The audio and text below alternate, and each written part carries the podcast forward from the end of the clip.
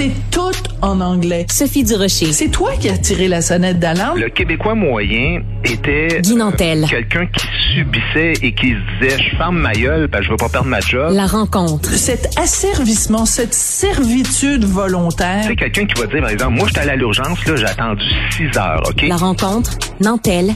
Durocher. Bonjour, euh, Guy Nantel qui est en tournée à travers le Québec et qui est en ce moment à Québec où il connaît un succès absolument fabuleux. Tu vas bien?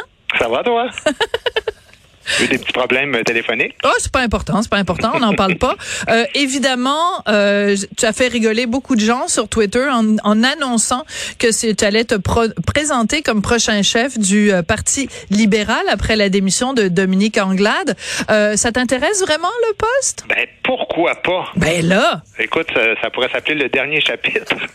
tout, le monde, tout le monde pensait que j'allais faire mourir le PQ, mais finalement, non, c'est le Parti libéral que je vais faire. Non, mais en même temps, ce serait un- c'est le, cheval de Troie par excellence. ben oui, tu pourrais les infiltrer, faire les ben oui, Ben oui. faire comme les gens dans la police là, qui infiltrent, euh, je sais pas moi, les Hells. Ou, enfin, je, je fais pas aucune comparaison entre le Parti libéral et les Hells, mais ce que je veux dire, c'est que les infiltrer, puis là, les gangréner de l'intérieur, les contaminer avec tes idées nationalistes et indépendantistes. Et là, avec tous les anglophones qui m'ont insulté pendant que j'étais dans la course au PQ, ils seraient partagés entre devoir voter pour le PQ ou pour Guy Nantel dans le Parti libéral. Ce serait un fantasme formidable, mais je crois que ça va rester à l'étape euh, de fantasme quand même. Voilà. Alors parlons de façon beaucoup plus réaliste. Là, il y a plein de noms qui circulent pour savoir qui serait là ou le prochain chef. Quand Mhm. tu entends des noms comme Denis Coderre, est-ce que tu as une ré- réaction euh, épidermique? Ben écoute, euh, on, on va on va y venir si ça te dérange pas, mais je voulais quand même parler Oui. un petit peu de Dominique Andelade de la, la conférence de presse parce que je l'ai trouvé bonne. Tu sais, j'ai Oui, trouvé euh, digne. J'ai trouvé digne, j'ai trouvé solide, puis, puis ça prend du courage pour aller en politique. Puis je le sais qu'on dit ça souvent comme une phrase creuse, mais c'est vraiment quelque chose. euh, euh, tu sais, dans les dernières semaines, les derniers mois, euh, euh, le monde, tu sais, les gens riaient d'elle, puis euh, il y avait beaucoup de mépris autour d'elle, mais c'est vraiment quelque chose. Tu sais, cette fille-là, je pense qu'elle avait comme 12 ou 15 millions. Là, Oui. Euh, on entendait ça il y a pas longtemps. Elle aurait pu s'accouler douce, elle aurait pu faire autre chose de sa vie, puis. Tout le monde dit ah ils ont mangé une volée. Ben je veux bien que les 21 députés euh, c'est pas la fin du monde, mais gars, euh, on, on célèbre les trois députés du PQ comme Voilà. une grande victoire. On méprise les 21 députés des libéraux euh, et Dominique Andelade. Fait que j'ai trouvé bonne, franchement. Puis, puis en fait, ça m'a fait penser à une chose aussi, c'est que j'ai trouvé tellement digne, solide, mais aussi elle parlait vrai.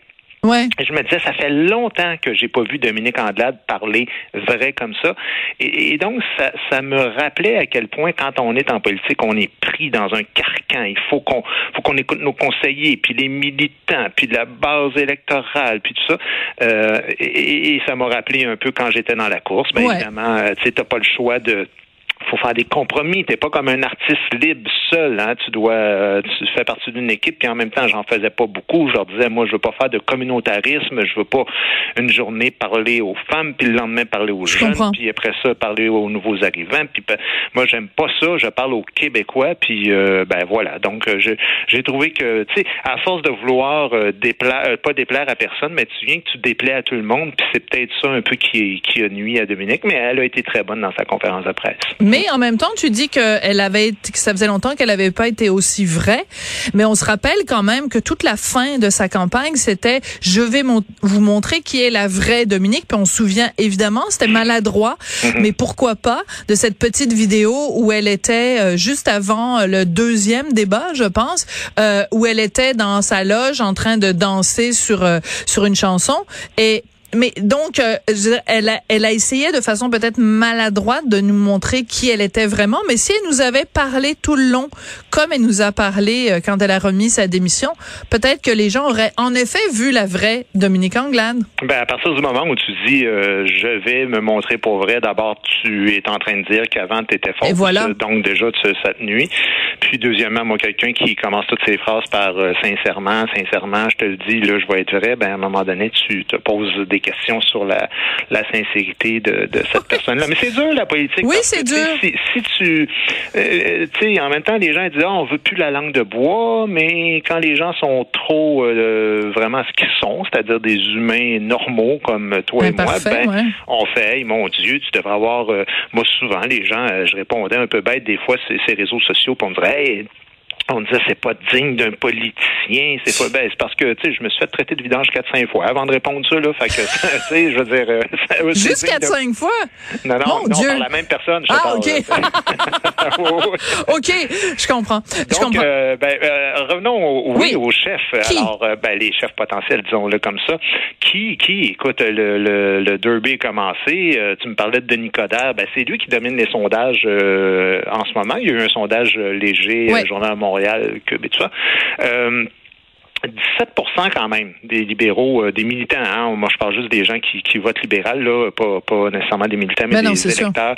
Euh, c'était lui, donc, le seul qui a eu un pourcentage euh, qui a un minimum de bon sens. Puis les autres, c'était toutes euh, 3, 2, 0% Donc, Denis Coderre avait 17% mais en même temps, Denis Coderre, et il y a deux grandes défaites à la mairie de Montréal. Puis là, la mairie de Montréal, ben, c'est carrément la base électorale du Parti libéral. Ben oui, tout à fait. c'est un drôle de paradoxe de dire c'est le gars que ça nous prendrait pour ce parti-là, alors que ce parti-là, c'est Montréal. Donc, j'ai beaucoup de noms, euh, de noms N-O-M, mais aussi de noms N-O-N. C'est Pierre Moreau, par exemple.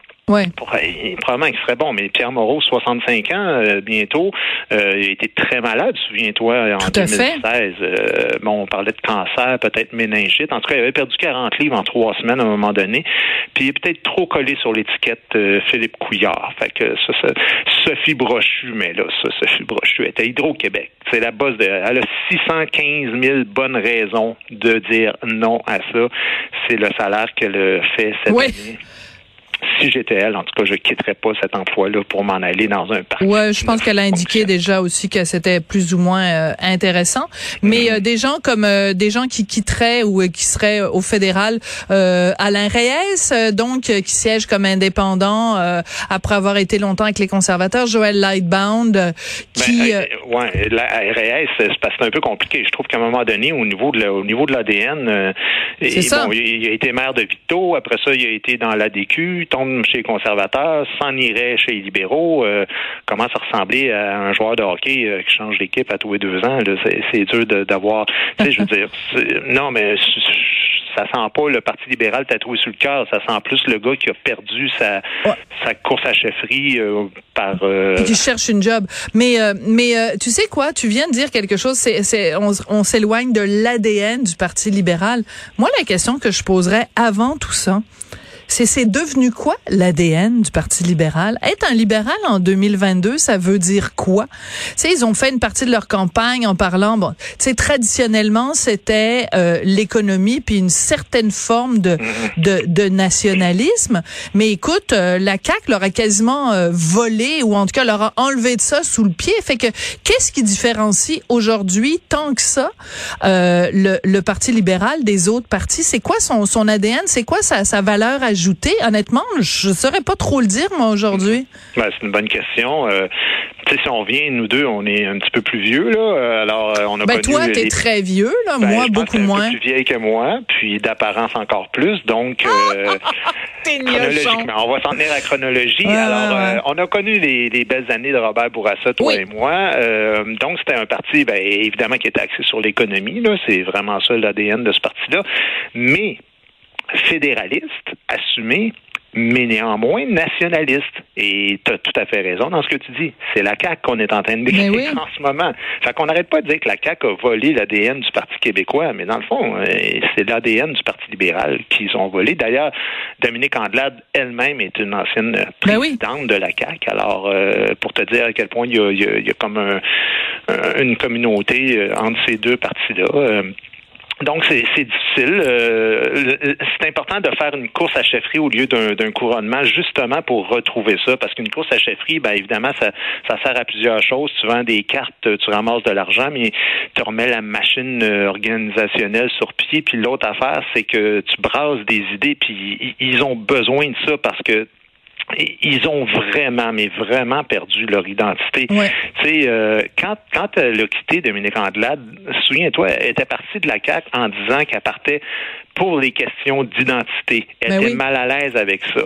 Euh, mais ce que ce que ce qu'ils n'ont pas compris, les libéraux, Vite, vite, là. vite. Ah, on a, on déjà. euh, on est- on oui, il reste exactement 10 secondes. Ah ben mon Dieu, on n'aura pas le temps de faire le tour de ça. Ben ils ont ils ont perdu leur identité. Bon, tout ce que je peux parfait. C'est comme ça qu'on conclut. Merci beaucoup. Toi, tu n'as pas perdu ton identité, en tout cas. Euh, merci beaucoup, Guy Nantel, Marianne. Bessette. Merci à la À bientôt. recherche, Charlie Marchand à la réalisation et la mise en onde. Merci à vous. En tout cas, nous, notre identité à Cube est assez claire. On est là pour brasser les idées. Merci beaucoup et à tout bientôt.